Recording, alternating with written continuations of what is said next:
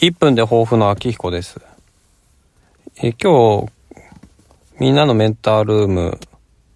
を聞いて、え出勤してきたわけなんですけども、後半のワンポイントディスカッションのお便りの内容が、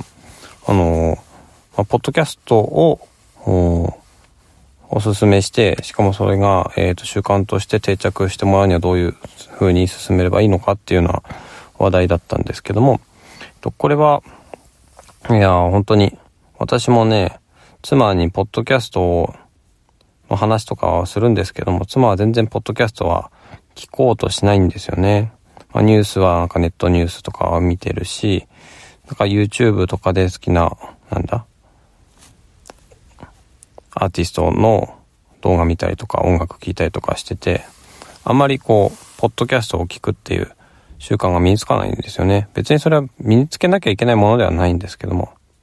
なんか同じ番組とか聞いて話題にできたらいいなとか思いつつ、でも無理強いできないしと思ってたところ、まあ、同じような、えー、お便りがあったので、ふんふんと思いながらね、聞いてたわけですよね。まあ無理強いしないで、ちょうどなんかいいのがあったら少しおすすめしてみるかぐらいでやってみようかなと思います。